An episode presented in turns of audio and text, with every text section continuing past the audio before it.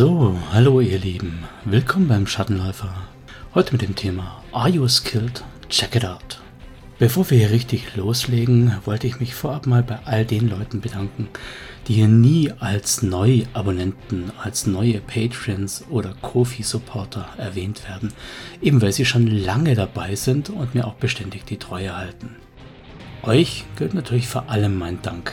Denn wenn man so ein Projekt anfängt, dann ist es am Anfang so die bange Frage, wird das Ganze angenommen, kommt das Ganze gut an? Und euer Support hat mir gezeigt, dass es da draußen jemanden gibt, der sich dafür interessiert. Und auch wenn man in unserem Hobby natürlich nicht reich werden kann, ist das etwas, was es einem so ein bisschen versüßt und zeigt, hier geht's lang, du bist auf dem richtigen Weg. Vielen Dank euch.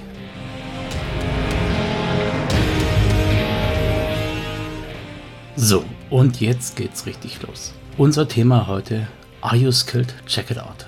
Was ist damit gemeint? Ich will heute reden über Proben, über Fertigkeitsproben, um genau zu sein. Also die Skills, auf die man checkt.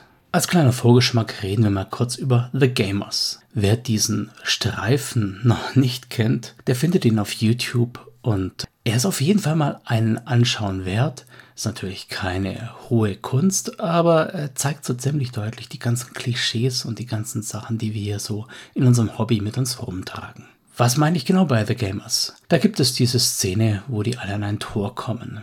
Für das Tor braucht man natürlich Körperkraft, um es zu öffnen. Also geht der Barbar ran und der würfelt halt schlecht, schafft es nicht. Dann kommt der nächste, der nächste, der nächste.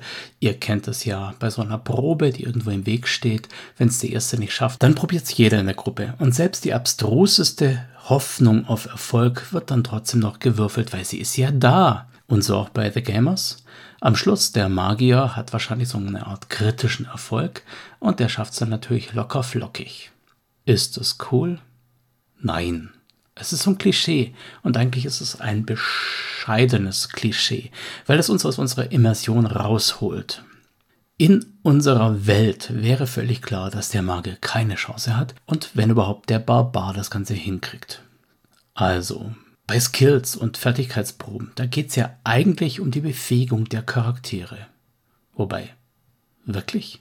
Eigentlich definieren ja schon die Werte, was ein Charakter kann. Also im Sinne eines Zustandes. Die Probe entscheidet dann irgendwie mittels stochastischer Mechanismen, ob der Charakter A das in der aktuellen Situation noch kann. Da gibt es dann oft so Begründungen wie von wegen, ja, ja, jede Situation ist ja anders. Es könnte ja regnen, Nacht sein, keine Ahnung was, schlechten Tag haben. Andererseits sind solche situativen Modifikatoren auch für alle irgendwie gleich. Also die Fahnenstange würfelt ja nicht selbst auch noch irgendein Modifikator, ob sie jetzt glitschig ist. Die ist es oder ist es nicht. Und abgesehen davon müsste es ja eigentlich so einen fixen Modifikator geben, warum oder wie schwer es danach wird, an der Fahnenstange hochzukommen. Das heißt, der Kerl mit Klettern 18 würde die Fahnenstange mit äh, glitschiger Oberfläche und minus 10 immer noch 8 Klettern schaffen oder sowas in die Art. Warum also machen wir unsere Proben randomisiert statt deterministisch?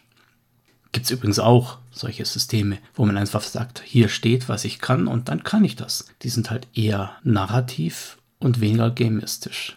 Um die Probe mal so ein bisschen zu definieren, eine Probe auf eine Fertigkeit ist vor allem erstmal ein gemistisches Element des Rollenspiels, das mit einer gewissen Wahrscheinlichkeit den Ausgang eines Experimentes bestimmt. So, und jetzt kommt es ein bisschen spagatmäßig, denn die Probe bricht die Immersion des Shared Imagination Space, falls eine Immersion da war, aber sie ermöglicht auch die persönliche Immersion im Personal Imagination Space, falls keine Shared Imagination Space möglich war. Wir haben hier also ein Spannungsfeld zwischen den Fähigkeiten des Spielers versus den Fähigkeiten des Charakters. Und das wird uns die ganze Folge mehr oder weniger begleiten.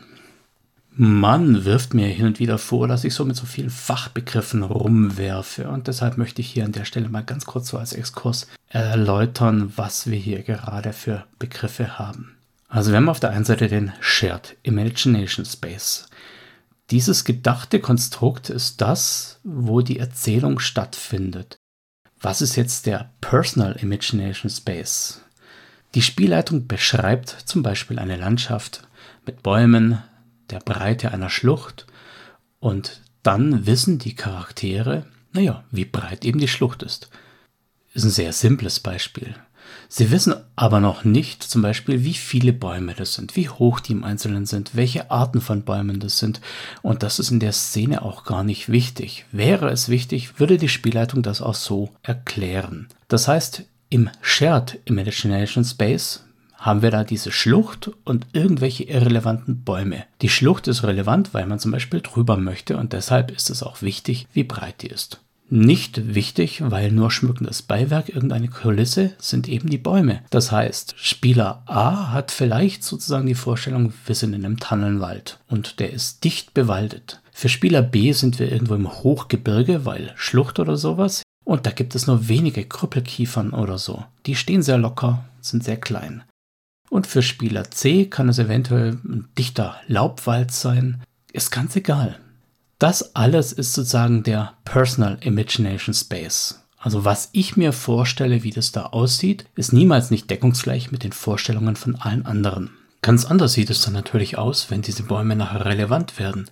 Wenn zum Beispiel einer der Spieler auf die Idee kommt, lass uns doch einen Baum fällen, damit wir eine Brücke bauen können. Dann wird er bei der Spielleitung erfragen, welche Bäume da sind und dann ans Werk gehen. Manche Dinge werden dann aber auch erst festgelegt, wenn sie quasi in den gemeinsamen Imagination Space aufgenommen werden. Wäre vorher festgelegt worden, dass da Krüppelkiefern sind, wäre das natürlich eine schlechte Idee. Ich habe also einmal das Geteilte, den Shared, und ich habe das Persönliche. Und dazwischen gibt es einen Gap. Das ist die Imaginative Divergence. Also der Unterschied zwischen den Vorstellungen von allen Beteiligten. Ihr merkt sehr wohl, in so einem Kinofilm oder sowas haben wir sowas ja gar nicht. Da ist ganz klar, wie der aussieht. Wir haben es aber in Büchern. Und selbst wenn Bücher noch so detailliert beschreiben, was jetzt Aragorn anhat oder so, sind das doch bei allen irgendwie andere Vorstellungen im Detail. So, jetzt hatte ich da vorher gesagt, eine Probe bricht die Immersion, falls es einen Shared Imagination Space gab, falls da also Immersion vorhanden war, oder sie ermöglicht die persönliche Immersion, im Personal Imagination Space, falls eben keine gemeinsame Immersion da war. Wie ist es jetzt vorzustellen?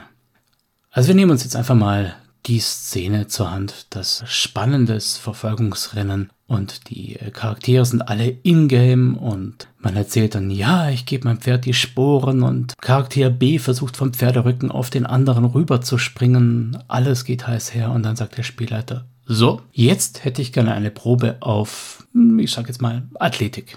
Das System hat vielleicht keine dedizierte Probe für Reiten oder keine dedizierte Probe für Springen, also macht man einfach mal Athletik. Und egal wie toll der Shared Imagination Space vorher gelaufen ist, in dem Moment schauen erstmal alle auf die Charakterblätter und dann stellt vielleicht auch noch Charakter B vor, ach Mist, ich habe ja Athletik jenseits von Gut und Böse. Mit meinen zwei Würfeln schaffe ich das niemals auf den anderen Klepper darüber zu springen. Nur mal so als Beispiel. Das heißt, der Film, der da im Kopf aller Beteiligten gemeinsam abgelaufen ist, der kommt erstmal zum Halten und knallt auf die harte Realität dessen, dass da eventuell, ja, gar keine Werte dafür vorhanden sind. In die andere Richtung habe ich auch gesagt, da kann etwas entstehen, wenn eben nichts da war. Wir nehmen uns die Situation, der Chefverhandler steht da und sagt dann zum Johnson, also äh, wir hätten schon irgendwie mehr Geld wollen. Und der Johnson ist natürlich für solche Argumente nicht wirklich zugänglich, fordert Argumente und dann schaut der Spieler mehr oder weniger verzweifelt in die Runde und aus seinem Charakterblatt und sagt, äh, kann ich vielleicht einfach würfeln? Und natürlich kann er. Er hat ja die Werte dazu. Also hauen wir mit den Würfeln raus und dann geschieht in jedem Kopf etwas anderes.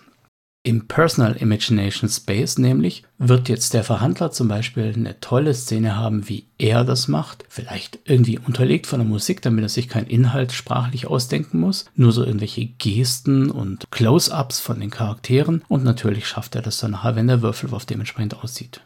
Für den Straßensamurai, der an der Ecke stand und nicht an der Verhandlung teilgenommen hat, der aber eventuell in seinem Kopf gute Argumente hat, da laufen dann die Argumentationsketten ab.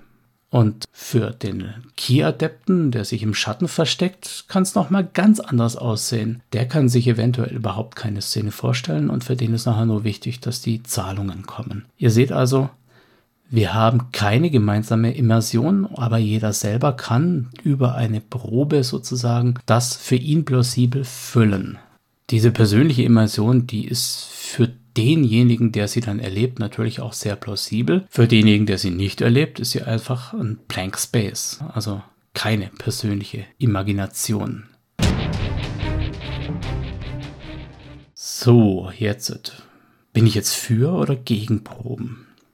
Wenn wir das Ganze mal aus der chemistischen Sicht anschauen und weniger aus der narrativen mit Immersion und Imagination Space, dann bergen Proben ja immer ein Risiko, und zwar für die Spielercharaktere und für die Spielleitung.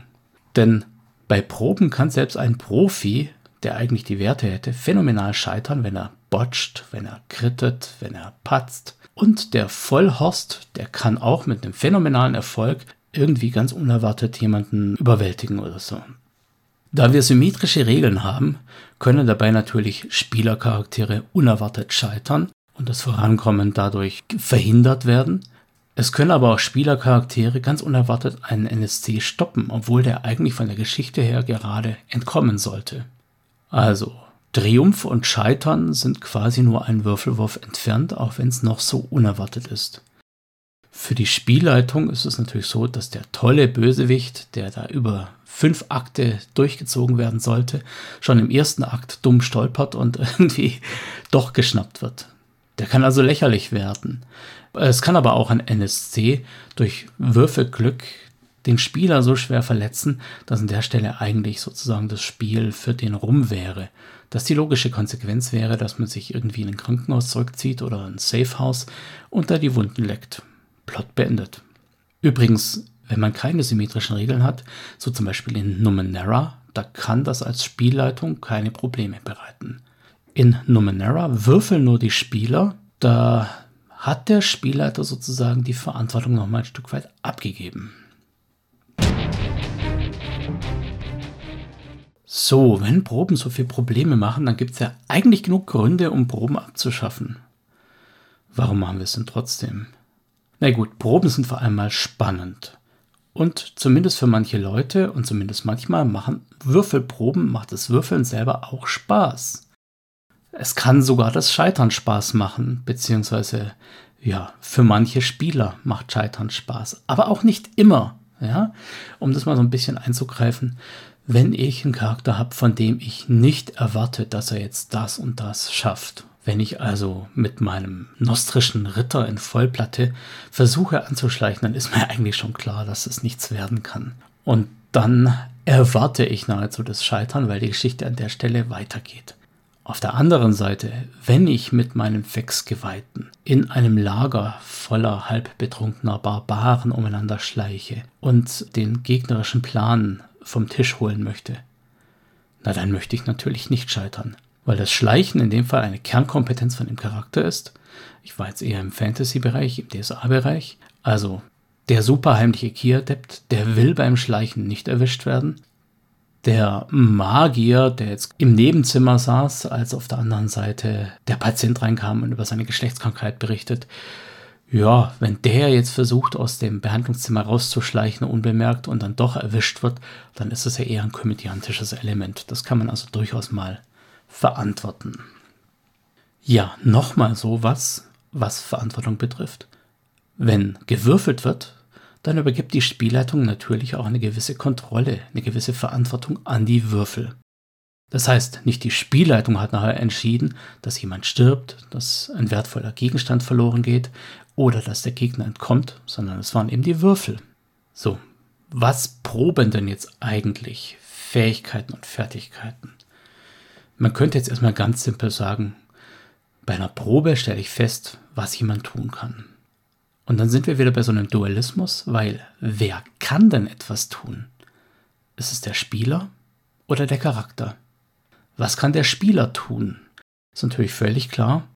Bei den meisten von uns werden die meisten sozialen Fertigkeiten irgendwie ausgespielt, weil es einfach schön ist, weil es Spaß macht, weil es der Immersion dient. Das heißt, der Spieler spricht, beschreibt, überzeugt und eigentlich haben wir so eine doppelte Meta-Ebene. Meta-Meta. Nicht die Meta-Ebene im Shadowrun sind, sondern spieltechnisch sind wir Meta-Meta. Weil es ist ja nicht der Charakter, der einen NSC überzeugt. Eigentlich überzeugt der Spieler die Spielleitung.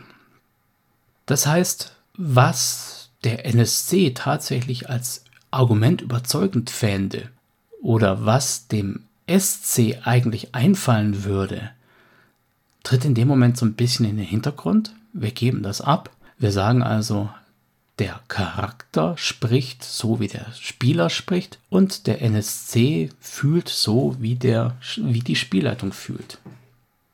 Da wird natürlich jede Menge Bleed-in betrieben. Das heißt, irgendwelche Sympathien, irgendwelche argumentativen Zugänglichkeiten, selbst Charakterzüge kommen da mit rein. Um das mit den Charakterzügen mal so ein bisschen zu erläutern, wenn eure Spielleitung moralisch erreichbar ist, dann wird sie auch eher zugänglich sein für moralische Argumente. Da muss man sich schon als Spielleitung sehr, sehr, sehr viel Mühe geben, um da wirklich ein Arschloch zu sein und zu sagen, ist mir doch egal, ob da 20 Kinder untergehen. Das sind ja nicht meine. Warum sollte ich mir Mühe geben? Die meisten Spielenden transportieren ja irgendwelche Werte mit in ihre Charaktere. Genauso natürlich die spielende Spielleitung, die irgendwas in ihre NSCs transportiert. Das sind diese Dinge, die eigentlich immer der, die Spielerin macht. Diese ganzen sozialen Geschichten. Und wir merken das auch in den Foren, in den Gruppen, in den äh, Newsboards, in den Discords, dass da immer wieder darüber diskutiert wird, wie man damit umgeht. Was spielt man aus und was nicht. Eigentlich ist es ja sehr unfair, wenn man sagt, jemand, der gut überzeugen kann, der kann Werte haben, die grottenschlecht sind, weil er macht es halt einfach und die Spielleitung, die ist dann irgendwie beeinflusst und macht dann halt mit. Da hat man quasi als Spieler seinem Charakter einen Vorteil gegeben, den man nicht mit Punkten bezahlt hat. Jetzt, was kann ein Charakter tun?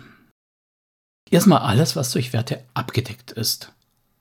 Und da haben wir wieder diesen Gap, wenn nämlich der Charakter irgendwelche wahnsinnig hohen sozialen Werte hat und der Spieler nicht, dann müssen wir auf diese Bepunktung ja irgendwie Rücksicht nehmen. Es muss ja einen Benefit davon geben, dass ich meinen Charakter entwickelt habe, dass ich Karma, Spielzeit, EP, wie auch immer Legendenpunkte da rein investiert habe. Dann ist natürlich bei Fähigkeiten, Fertigkeiten auch immer ganz, ganz wichtig, was kann der Charakter wissen. Und das jetzt auf ganz, ganz viele unterschiedliche Weisen. Wir haben natürlich einmal dieses Tischwissen, was wir alle kennen, dass ähm, im Raum A der Fürst gerade erzählt, dass er seine Fallen alle gesichert hat und trotzdem der Dieb, der eben in den Verliesen rumschleicht, jetzt rein zufällig natürlich seine Handschuhe anzieht und besonders aufpasst auf Fallen und so weiter, was er vielleicht sonst nicht getan hätte. Das kann natürlich niemand nachweisen und das, das äh, Beispiel ist sehr, sehr unterschwellig. Es gibt auch gravierendere, deutlichere Beispiele von ähm, echtem Spielerwissen Missbrauch, sage ich jetzt mal. Es gibt aber auch ganz viele andere Wissensbarrieren, die der Spieler zum Charakter eigentlich haben sollte. Das ist zum Beispiel, wenn der Spieler botanisch bewandert ist, dann ist es noch nicht zwangsläufig auch der Charakter. Der Straßensamurai hat keine Ahnung, an welcher Art von Wiese jetzt Wiesenschaumkraut wächst oder ob das ein Zeichen dafür ist, dass hier über- oder unterdüngt ist oder keine Ahnung. Das wäre wahrscheinlich alles auch nicht spielrelevant, vor allem nicht in Shadowrun. Aber in irgendwelchen Fantasy-Systemen haben wir solche Sachen durchaus, dass man auf Kräutersuche geht und der Spieler eben weiß, wo gewisse Dinge wachsen. Oder dass Efeu giftig ist oder so. Dann gibt es natürlich noch das Lore-Wissen, das ein Spieler sich aus Büchern anlesen kann und das eventuell auch der Charakter wissen könnte, aber es ist eben nicht klar, ob er es weiß. Wenn der Spieler gelesen hat, wie Dunkelzahn gestorben ist, dann weiß das ein ganz, ganz, ganz kleiner Teil der Welt. In dem Fall sogar sehr, sehr wenige. Aber die meisten wissen es eben nicht. So, was darf man denn jetzt wissen? Gibt ja viele, viele so Beispiele. Ryan Mercury ist ein Drake. Wer weiß das? Eine Handvoll. Weiß es der Charakter? Eher unwahrscheinlich. Ihr wisst, was ich meine.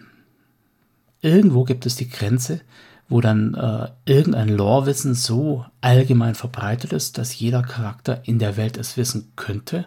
Und es gibt Lore-Wissen, das so eingeschränkt verfügbar ist, dass es eben nicht jeder Charakter wissen müsste.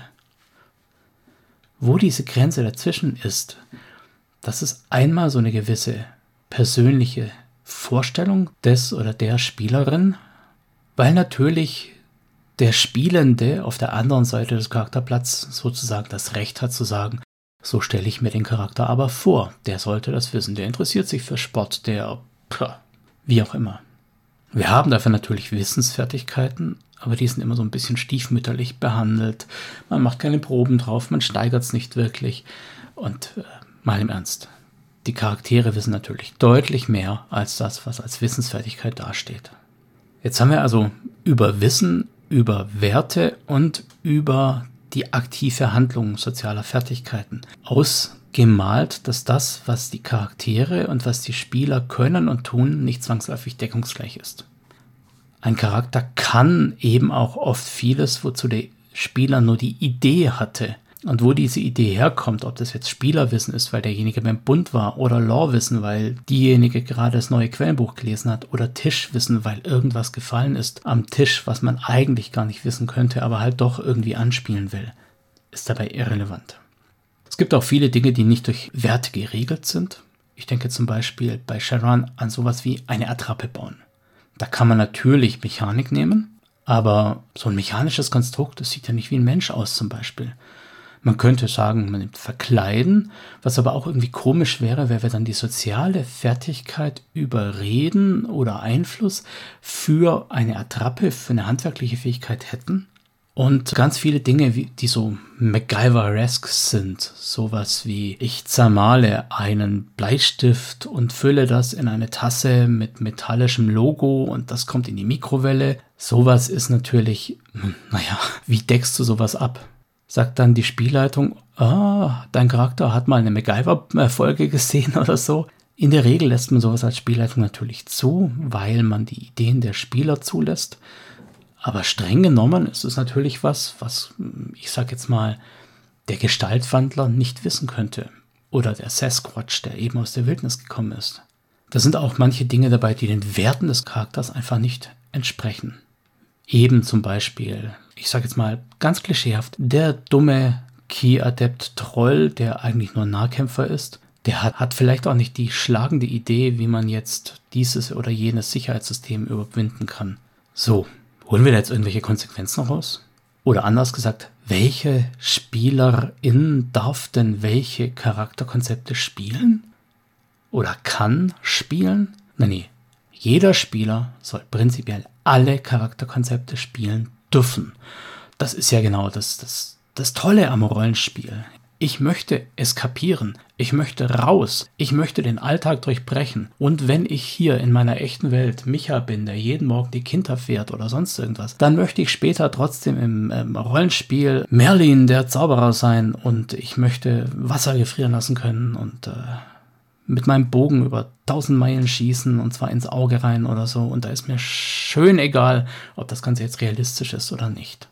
Und vor allem ist mir egal, ob ich das kann, weil ich kann sowas definitiv nicht. Bei Magie ist es natürlich offensichtlich, bei anderen Sachen weniger.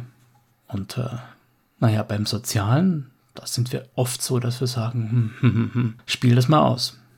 Eigentlich unfair, oder?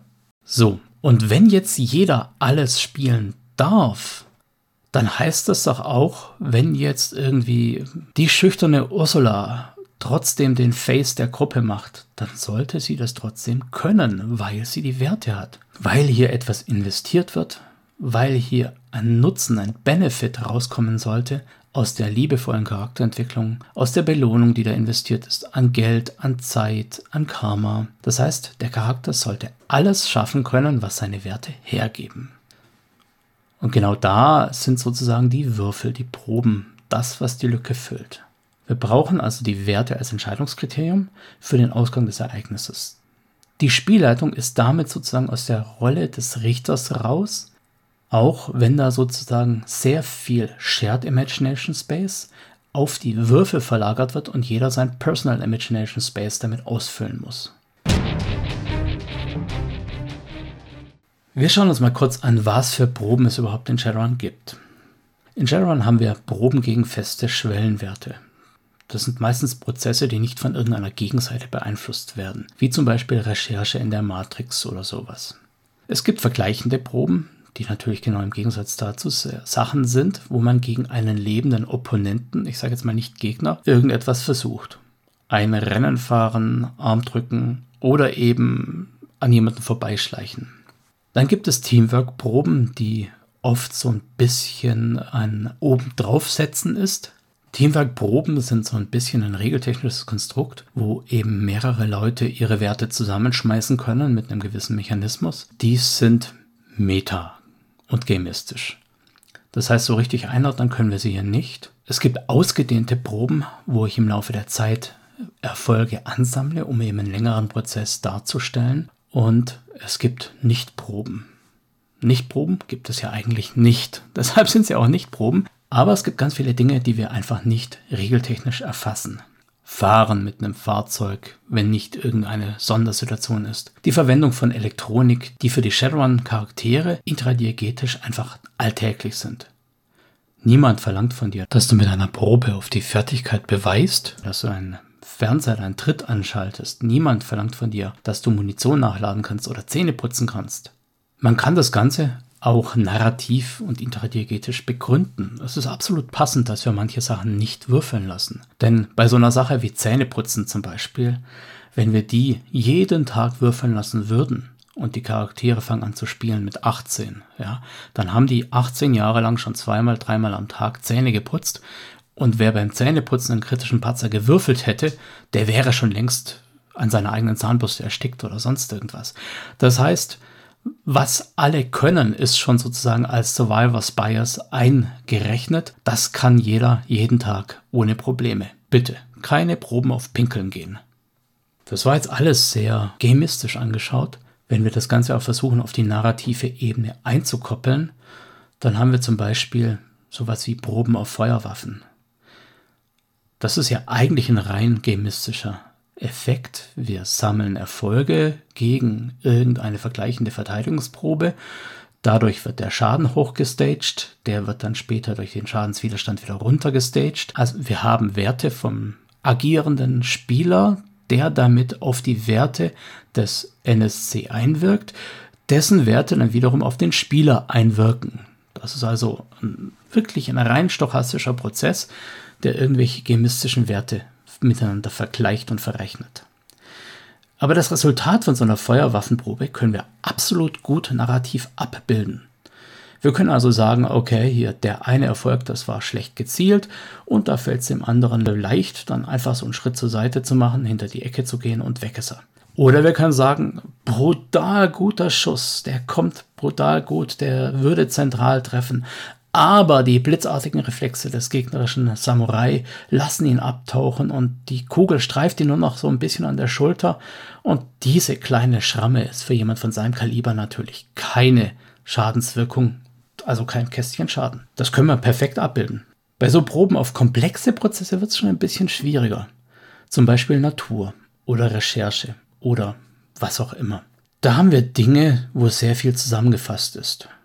Wenn jemand zum Beispiel bei der Orientierung auf Natur würfelt, dann wollen wir jetzt nicht genau beschrieben haben, ähm, wir wollen jetzt nicht erklären, okay, du findest das Moos auf der Westseite, du findest die Senke dort unten, das ist nicht ganz so wichtig. Wichtig ist, was es in der Geschichte anrichtet. Also ein Erkenntnisgewinn, ein Vorankommen, vielleicht auch ein Entkommen. Ja? Ihr seht schon, da ist sehr viel Progress drin in so einer Probe. Das ist natürlich auch ein gewisses Problem für Proben, weil ich verwende jetzt mal den Begriff Cockblocking. Cockblocking haben wir zum Beispiel bei MMOs. Da gibt es irgendwelche Gegner, die sind von den Werten her so gesetzt, dass man erst rüberkommt, wenn in der Raid-Gruppe so und so viel Prozent ein Item der entsprechenden Güteklasse an sich dran haben, weil einfach sonst die DPS nicht stimmt, die Heilung nicht stimmt, die Panzerung nicht stimmt, ganz egal.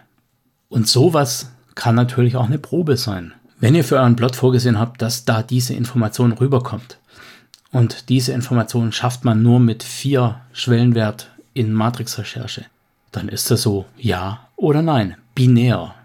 Also graduell gibt es da ganz schwierig. Man kann ja nicht so halb an die Information rankommen.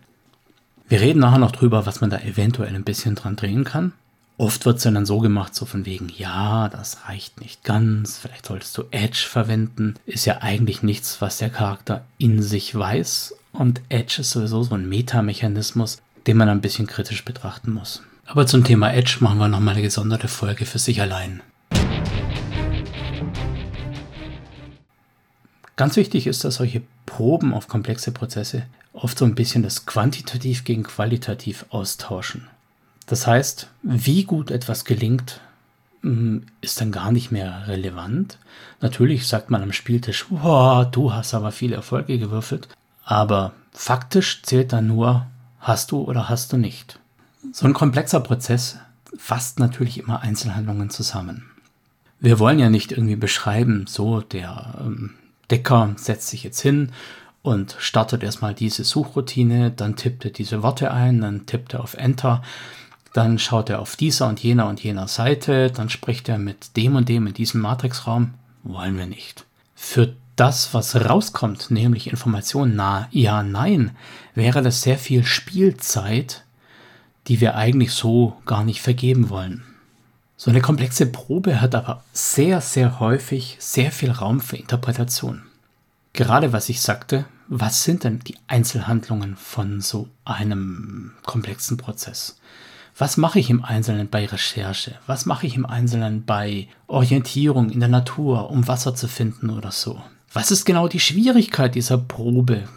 Die legt ja in der Regel die Spielleitung fest und der Spieler, die Spielerin weiß gar nicht, wie die eigentlich zustande kommt.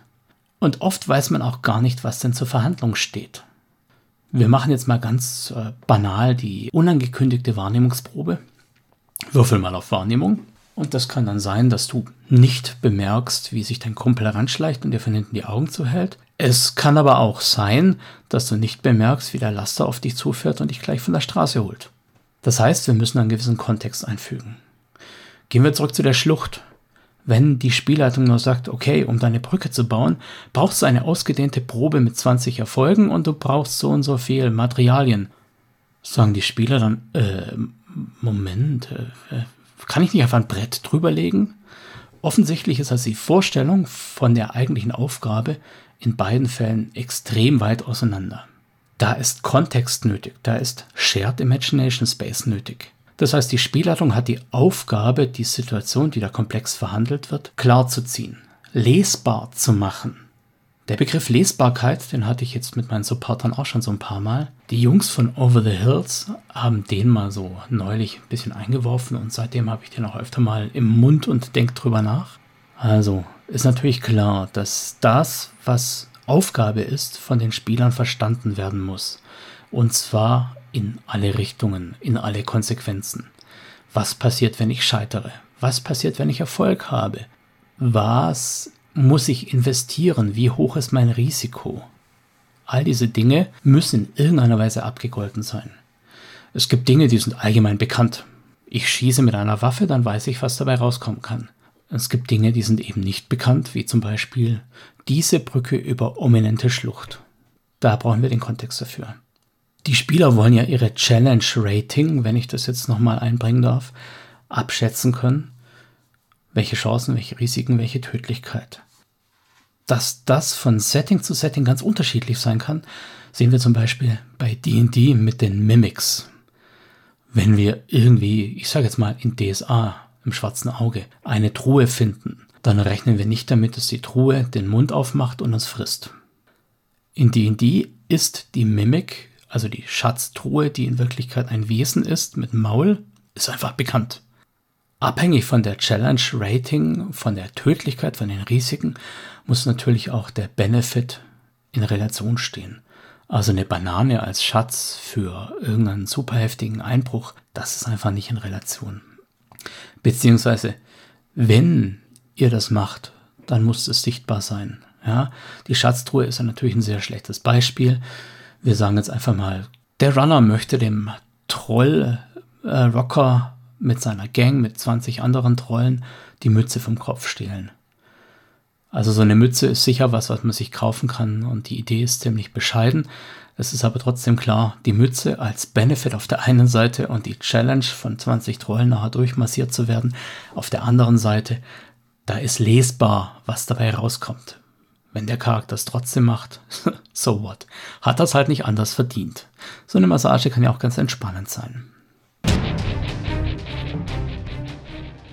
So, wir haben narrativ noch andere Proben, die sehr eng mit den komplexen Prozessen zusammenhängen. Das sind die abstrakten Prozesse. Das sind Dinge, die quasi immer im Personal Imagination Space stattfinden. Und zwar, weil zum Beispiel beim Verzaubern nicht mal Catalyst Game Lab selber weiß, wie das genau abläuft. Weil wir kein reelles Abbild vom Verzaubern haben. Das Verzaubern ist für uns quasi so eine Art Blackbox. Links gehen die Ressourcen rein, in der Mitte wird gewürfelt und rechts kommt das Artefakt raus. Ob man das Ding jetzt dann gießt oder schmiedet oder ob man es nur mit Orichalcum überzieht, ob man Orichalcum Fäden einwirkt, ob man das ganze Ding aus Orichalcum macht oder ja, das ist alles Teil der Blackbox. Findet im Personal Imagination Space statt, macht also jeder für sich. Diese abstrakten Prozesse sind auch oft so Gruppenfertigkeiten, oft Dinge, die man relativ wenig braucht. Das gibt aber dann ganz interessante Regelartefakte.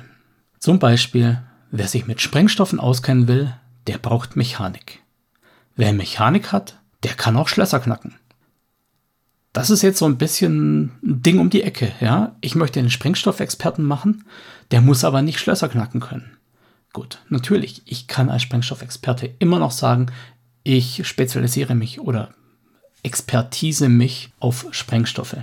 Geht, klar. Man hat dann aber trotzdem noch diesen Basiswert an Mechanik. Man kann nicht einfach Sprengstoffe 12 haben und Mechanik 0. Geht nicht. Das war jetzt also quasi, was Proben narrativ bedeuten oder bedeuten können. Mechanistisch haben wir einmal Proben gegen äh, Charakterwerte, also das, was ich vorher schon gesagt hatte, dann Würfel halt. Die Zahl alleine fließt in ein Zufallsexperiment ein. Es gibt in der Regel keine Diskussion und das Regelsystem definiert alle Variablen und Ergebnisse. Oder halt das Abenteuer, wo drin steht, welcher Verhandlungserfolg was bewirkt. Es gibt auch diese Proben mit offener Rollenspielunterstützung, wo also klar ersichtlich ist, dass das Rollenspiel Einfluss auf die Probe nimmt. Das kann so simpel sein, wie dass wirklich die gesamte Verhandlung durch Rollenspiel abgehandelt wird und man gar nicht würfelt. Das kann aber auch sein, dass ähm, Spieler C die Idee für ein Argument hat und dann Spieler A, der Verhandler, sagt, ja genau, das sage ich. Und die Spielleitung dann sagt, ja, dann kriegst du dann noch zwei Edge dazu oder dein Schwellenwert wird reduziert oder wie auch immer. Da ist die Unterstützung also ganz offensichtlich. Die Spielleitung interpretiert das Ganze so ein bisschen und Eventuell wird das noch relativiert durch die Agenda der Opposition, also was denen besonders zugänglich ist oder was ihnen gar nicht zugänglich ist. Und es gibt diese Proben mit versteckter Unterstützung, wo das reelle Wissen des Spielers einfließt, wo Setting-Wissen des Spielers einfließt. Wir hatten schon Pflanzenstandorte, MacGyver-Kenntnisse, Tischwissen. So, und dann gibt es was, was ich immer ganz, ganz schlimm finde. Reelle Proben nenne ich das jetzt einfach mal. Das ist jetzt so ein, so ein, Begriff, den findet ihr wahrscheinlich nirgends, weil ich mir den gerade eben erst ausgedacht habe. Und zwar, was ich darunter verstehe, sind Dinge, die niemals nicht durch Charakterwissen oder Charakterfähigkeiten abgedeckt werden kann. Rätsel. Fantasy-Systeme haben ja gerne so Rätsel. Das ist so eine Sache, da sitzen dann irgendwie vier, fünf Erwachsene am Tisch und schieben irgendwelche Papierschnipsel über den Tisch, um zu gucken, ob sie aus dem Kreuz jetzt einen Mond basteln können oder ähm, ob man mit Verschiebebildchen dieses Bild hinbekommt oder welchen Stecken man wo in welches Loch stecken muss, damit der Wasserfluss kommt oder auch nicht, in welcher Geschwindigkeit oder auch nicht. Wir haben jetzt hier also die Fähigkeiten der Spieler, die irgendwie in ein Ereignis in der Spielwelt umgesetzt werden müssen was aber so gar nicht Sinn ergibt. Rätsel ist ein Thema für sich, da könnte ich wahrscheinlich eine eigene Folge drüber machen, weil ich die so schrecklich finde. Aber anders ist zum Beispiel bei Deduktion. Detektivabenteuer. Irgendetwas nachzuermitteln, irgendwas zu verfolgen. Wenn ich dieses Deduktionsabenteuer jetzt lösen würde, indem ich sage, ja komm, dann würfel halt mal auf Logik, dann ist es ja kein Abenteuer mehr. Dann ist es nichtig. Also wird die Deduktion gespielt. Wir spielen die Deduktion komplett und das, was der Charakter kann, hat auf das Ergebnis gar keinen Einfluss. Bei Planungen ist es genauso. Vor allem in Shadowrun ist ja Planern ja so ein dickes Thema. Bei Planungen, da ist jetzt zum Beispiel auch, hm, selbst beim Face, der da nicht sehr affin ist, vielleicht der Spieler beim Bund gewesen oder spielt Paintball oder ja, spielt gerne Tabletops oder egal. Bei der Planung hat jeder so seine eigenen Ideen, die überhaupt nicht mit dem Charakter übereinstimmen müssen. Wir machen da noch nicht mal eine Probe drauf, sondern was die Spieler am Tisch entscheiden, was sie planen, was sie designen für Fallen oder so, das passiert auch in der echten Welt. Das ist natürlich ein Spagat ohne Ende. Bei den Rätseln ist es viel deutlicher zu sehen, bei der Deduktion hoffentlich auch noch so ein bisschen, bei der Planung ist es so ein weicher Faktor. Es werden reelle Fertigkeiten verlangt oder überprüft und der Plan, über den entscheidet dann der Spielleiter, ob er gut war oder nicht. Dann könnte man noch den Begriff der gamistischen Probe definieren. Was ist damit jetzt gemeint? Das wäre jetzt etwas, wo die Regelkenntnis des Gamers an sich überprüft werden, beziehungsweise über den Grad des Erfolges entscheiden. Wenn ein Spieler das Spiel das erste Mal macht, dann wird er zum Teil nicht die richtigen Charakterfeatures verwenden für eine Situation. Er wird vielleicht vergessen, dass er im Dunkeln sehen kann. Er wird vielleicht äh, nicht drüber nachdenken, dass wenn er einen Schritt weiter hinten wäre, die leichte Pistole des Gegners keinen sinnvollen Schaden mehr anrichtet, er mit seinem Gewehr aber sehr wohl. Das sind so Sachen, da werden Regelkenntnisse, Regelmechanismen, chemistische Elemente abgerufen. Den meisten ist gar nicht bewusst, dass wir reelle Proben oder chemistische Proben haben, weil das eben immer so mit einfließt. Wo man es merkt, ist, wenn das Defizit besonders krass ist. Wenn jetzt also der Spieler des Magiers mit Weisheit 20, Intelligenz 19 nicht zum Rätsel beitragen kann, wenn jetzt der absolute Spielneuling das erste Mal dabei ist und sagt, okay, ich, ich werfe die Granate auf den Gegner, auch wenn er selber nur zwei Meter auf Entfernung steht oder so, da merken wir es deutlich. Sonst fällt das eigentlich gar nicht auf und das ist ja auch nicht wirklich schlimm. Was ist jetzt eigentlich schlimm? Was ist jetzt das Problem mit Proben? Das Problem bei manchen Proben ist natürlich, dass sie über den Zugang zu etwas entscheiden den Zugang zu Räumen, wie bei einem Schloss, den Zugang zu Informationen, wie bei einer Recherche, den Zugang zu Ressourcen, wie bei einem Verhandeln oder von einem Schieber beschaffen, oder allgemein über den Progress der Geschichte entscheiden. Natürlich ist der Zweck von so einer Probe immer noch, dass wir so ein bisschen Spannung haben, so eine Unabwägbarkeit. Und der Vorteil ist, wenn der Spieler das dann schafft, wenn der dann irgendwie die fordernde Probe mit seinem 5-Schwellenwert geschafft hat, dann hat man da am Tisch natürlich dieses Jubeln. Yay! Der Nachteil ist natürlich der, ein Scheitern stoppt den Plot. Da geht es dann erstmal nicht weiter. Was kann man tun? Nun, als Spielleitung kann man natürlich handwedeln. Ihr könnt bei so einer Probe die Werte geheim halten.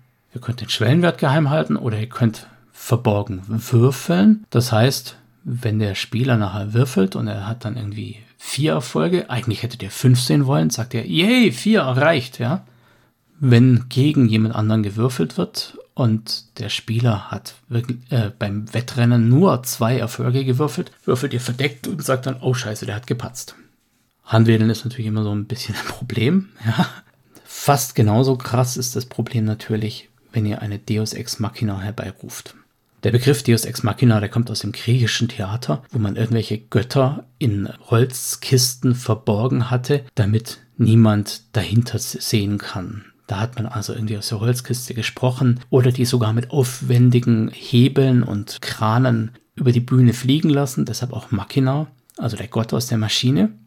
Im Rollenspiel bezeichnet man damit meistens dieses Element, oh Gott, die Spieler kommen nicht weiter. Aber just kommt ums Eck der NSC, der es für euch richtet. Oder ganz spontan ist da hier eine Kiste mit einem Markschlossknacker, wenn man feststellt, hm, die haben ja gar keinen dabei und da ist jetzt hier die Tür. Ja, das äh, kann mal gut gehen. Das ist vielleicht auch mal die einzige Lösung, aber es hat halt immer so einen Fadenbeigeschmack, weil die Spieler es nicht selbst geschafft haben. Da ist gutes Handwedeln eigentlich noch zu bevorzugen. So, manchmal geht es aber nicht. Manchmal sagt er auch, hier für diese Information brauchst du einen Schwellenwert von 5. Und der Spieler würfelt und er hat 3. Dann nimmt er sein eigenes Edge und schafft nochmal ein, 4. Dann zahlen vielleicht noch die ganzen anderen Spieler im Verhältnis 2 zu 1 und es geht aber trotzdem nicht weiter. Was dann? Das wird selten vorkommen, aber es könnte vorkommen. Und das ist natürlich von euch schon so ein gewisser Designfehler für dieses Encounter. Mit Encounter meine ich jetzt nicht wirklich nur andere NSCs treffen, sondern allgemein Dinge, die uns passieren, Situationen. Als Spielleitung müsst ihr da ständig ein Auge auf den Werten halten. Das heißt, ihr schaut, welche Verletzungsmodifikatoren hat er jetzt, welche Items hat er dabei, wie ist sein Pool, wie ist die genaue Situation. Als Spieler solltet ihr natürlich auch eure speziellen Situationen kommunizieren. Also vielleicht laut sagen, oh, jetzt habe ich schon Verletzungsmodifikator minus 3, statt einfach nur abzukreuzen. Das ist gleich in mehrfacher Hinsicht gut, weil die Spielleitung dann natürlich auch sagen kann, ich schieße jetzt auf einen anderen zum Beispiel. Wir wollen ja nicht irgendwie durch Würfelglück irgendwelche Charaktere ausschalten. Sowas, genau wie ich es eben meinte, kann natürlich auch immer als ungerecht empfunden werden. Zum Beispiel, wenn in dem Encounter die Gegenseite sich auf den Troll eingeschossen hat, der als Fleischsack vorne rumhängt und alle Kugeln einfängt, und der Troll dann sagt, oh, jetzt bin ich schon eins vor tödlich, und in dem Moment der Spielleiter dann vom Troll ablässt und auf andere schießt, das hat natürlich intradiegetisch eine sehr starke Krücke. Das wollen wir natürlich so auch nicht. Da ist es dann sicher sinnvoller, wenn andere Dinge passieren. Oder ihr geht einfach damit um. Was soll's? Dann ist er halt im tödlichen Bereich. Dann müssen die Jammer ihn eben retten. Dafür sind ja Trauma-Badges da. Dafür haben wir ja Heilmagie oder sonst irgendwas. Ich bin also so jemand, der eher der Meinung ist, dass wenn das Spielergebnis das nun mal hergibt, auch mal ein Charakter sterben darf. Ja? Es wird an den Spieltischen, vor allem in Shadowrun, sowieso zu wenig gestorben. Könnt ihr mich gerne zitieren. Besser ist natürlich, gut, bei dem Feuergefecht nicht so wirklich nachvollziehbar, aber bei der Tür mit Max-Schloss-Knacker und Barrierstufe 22, dass die Spielleitung und vielleicht sogar auch die Spieler immer einen Plan B haben. Der Plan muss vorbereitet sein, der muss angelegt sein. Wenn die Spielleitung also sagt, hier habe ich ein fettes Hindernis, und wenn es da nicht weitergeht, dann habe ich ein Problem. Dann muss die Spielleitung auch den Lüftungsschacht haben, der vielleicht eine Ecke weiter war und der dann wieder einfällt. Der sollte am besten auch schon erwähnt geworden sein, sonst ist er Deus Ex Machina. Also, wenn du beschreibst als Spielleitung, da ist der glatte Raum mit, mit massiven Metallwänden und dann auf der anderen Seite die Tür. Und wenn die da scheitern, dann sagst du, oh, aber dir fällt ein, da war ja noch der Lüftungsschacht. Hm, okay, Deus Ex Machina. Wenn aber der Lüftungsschacht vorher schon erwähnt wird, so von wegen, da ist ein Lüftungsschacht in der Höhe, äh, ist ein bisschen schwierig ranzukommen, dann ist der Lüftungsschacht aber immer noch da, falls es mit der Tür nicht klappt. Übrigens bei der Tür sind wir jetzt wieder bei dem Beispiel mit den Gamers. Was mache ich denn, wenn mein Supermechaniker die Tür nicht aufbekommt? Probiert es dann der Ki-Adept? Der Samurai? Der Magier? Nee, wollen wir nicht. Da muss ein gewisser Zeitdruck ran. Die Tür, die knackt man nicht eben in zwei Sekunden beim draufgucken. Da muss einfach der Druck da sein, sonst ist es so beliebig, sonst wird er so runtergewürfelt. Also, Plan B. Der Plan B muss nicht attraktiv sein. Das kann durchaus sein, dass wenn man jetzt über den Lüftungsschacht gehen möchte, man den Tisch hinschieben muss, auf den Tisch draufklettern muss, das Gitter abschrauben muss und sich dann einzeln hochziehen muss, während man unter feindlichem Beschuss ist. Wichtig ist, es muss realistisch sein. Die Spieler sollten außerdem draufkommen können.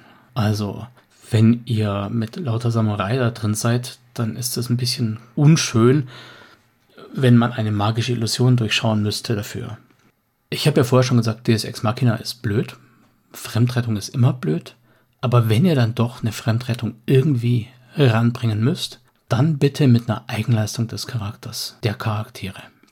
Das kann sein, haltet noch drei Runden aus. Das kann aber auch sein, kämpft euch dahin durch, sodass äh, die Rigger Connection sagt, ich stehe draußen an der Südecke, kommt raus. Dann müssen die sich da noch vorkämpfen. Zum Beispiel.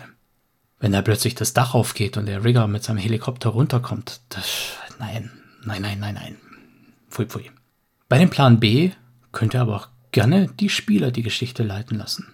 Zum Beispiel, wenn der Spieler sagt, ich probiere jetzt das und die Spielleitung denkt sich, hm, hätte ich jetzt nie gemacht, wäre ich nie drauf gekommen. Dann macht es der Spieler ja in dem Moment, weil er es stimmig findet. Und dann ist es für ihn, für seine Immersion und für seinen Imagination Space genau das Richtige. Also, warum nicht? Weil nicht immer ist der Ausweichweg, den ihr als Spielleitung euch gedacht habt, erkennbar oder lesbar, um wieder diesen Begriff zu nehmen. Und der Weg, den die Spielleitung sich da als Alternative ausgedacht hat, der bleibt ja immer noch, falls auch dieser zweite Ansatz nicht funktioniert.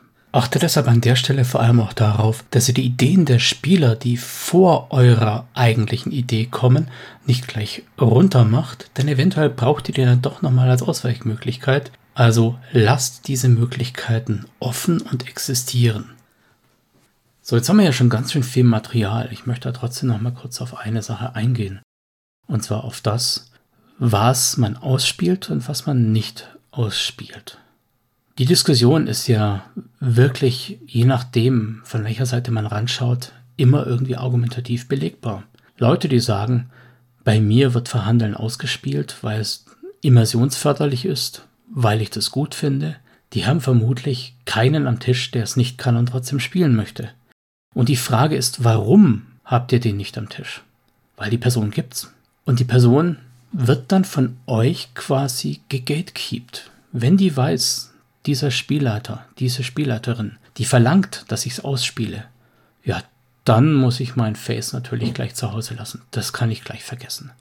Und was mir wichtig ist an dieser Stelle, ist euch klar zu machen, dass die Spielleitung oder die Runde, es ist ja nicht immer nur die Spielleitung, die Runde damit in ihrem Social Contract eine gewisse Hierarchie hat, eine Deutungshoheit, wie Rollenspiel zu geschehen hat. Aber Rollenspiel ist für alle da.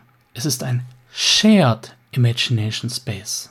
Nicht euer und nicht dessen, sondern shared. Natürlich ist es voll legitim, dass man als Gruppe da sitzt und sagt, hey, wir haben da alle Spaß dran, wir machen das alle gerne, wir spielen das aus. Und dass es in der Gruppe auch Leute gibt, die sagen, boah, gut, wenn ich dann halt mein scheiß Argument habe, go with it. Ist in Ordnung.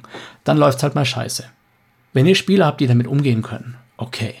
Aber vor allem in offenen Runden, in One-Shots, würde ich das nicht empfehlen. Da kann der Charakter, was er auf dem Brett hat, was er auf dem Charakterbogen hat. Natürlich heißt das nicht, dass man einen schüchternen Menschen dazu zwingen sollte, ein Face zu machen. Das gibt auch keinen guten Face. Der Face braucht ja ziemlich viel Elan. Wir reden jetzt hier immer vom Face, weil es da halt so offensichtlich ist. Also verlangt dieses Ausspielen nicht, weil es ein Gatekeeping-Prozess ist. Weil es manchen Leuten manche Rollen verbietet und wählt Rollen als Spieler, die ihr gerne machen wollt. Auch wenn sie nicht zu eurer Persönlichkeit passen. Weil es ist eure Eskapade, eure Realitätsflucht. Voll okay. Weil niemand am Tisch hat jemals von einem Magier verlangt, dass er den Feuerball wirft. Da würfeln wir einfach. Das ist voll okay für uns. Nur bei so sozialen Sachen. Da fangen wir dann mal an zu diskutieren. Und es gibt ja sogar Sachen, die man auch ausspielen könnte, wie zum Beispiel Schwerthieb, Pistolenschuss, ist natürlich alles illegal, machen wir nicht. Bitte, bitte nicht nachmachen. Aber man könnte auch Sachen wie zum Beispiel Athletik, Schleichen, könnte man alles ausspielen lassen. Da verlangt aber niemand vom dicken Ulf, dass er irgendwie jetzt sich über die Mauer zwängt oder sowas. Weil alle sagen, okay, der Charakter kann das, der dicke Ulf kann das nicht. Entschuldige an alle Ulfs da draußen und an alle dicken Personen. Ich habe das nicht böse gemeint. Es ist natürlich genauso mit dem schlanken, zierlichen, der da irgendwie dann in den Boxring geht gegen den Troll. Will auch keiner, dass der Spielleiter und der Schlanke jetzt irgendwie wirklich einen Schlagabtausch machen. Also, seid da nicht so streng mit den Leuten, die diese sozialen Sachen nicht so drauf haben.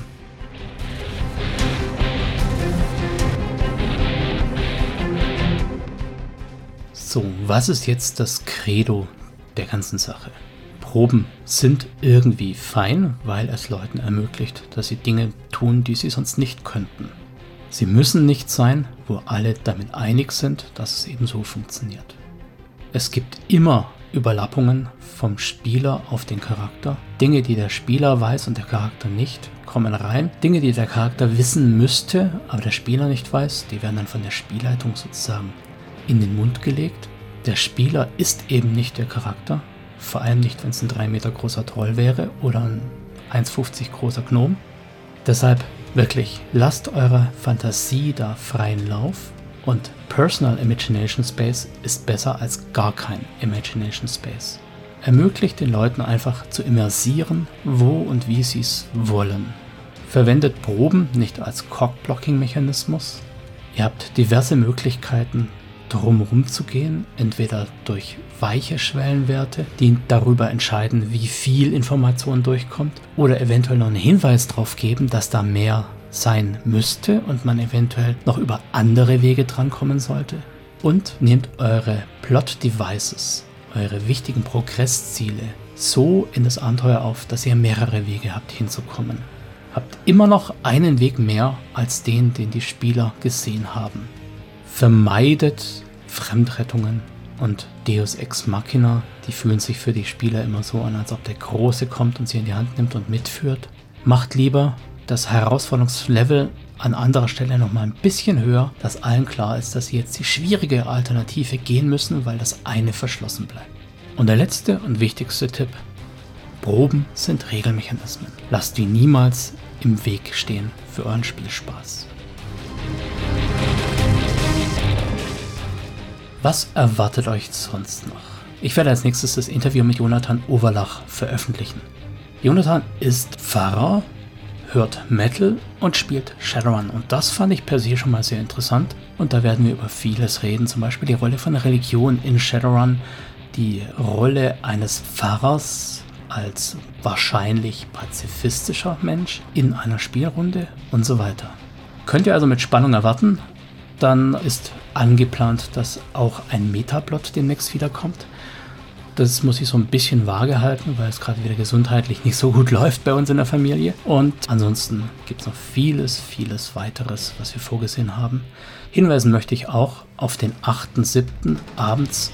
Da gibt es die Shadowrun-Runde, die gestreamt wird, die als Reaktion auf das Interview mit Carsten Pohl entstanden ist. Der Carsten hat ja schon für uns Cthulhu geleitet, war sehr, sehr geil.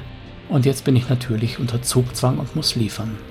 Also könnt ihr gerne zuschauen und euch über mich lustig machen oder mich abfeiern, wäre mir natürlich deutlich lieber. Wie auch immer, 8.7., wenn nichts dazwischen kommt, gibt's die Shadowrun-Runde im Stream auf Twitch und später auf YouTube. So viel erstmal als Ausblick.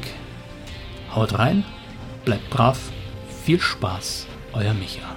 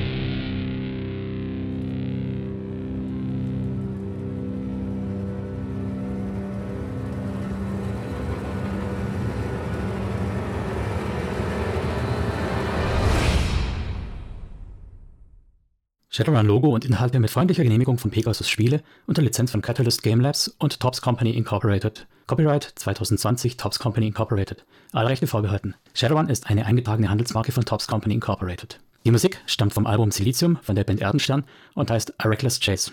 Die Verwendung im Rahmen dieses Podcasts erfolgt mit freundlicher Genehmigung von Erdenstern. Alle Rechte bleiben bei Erdenstern.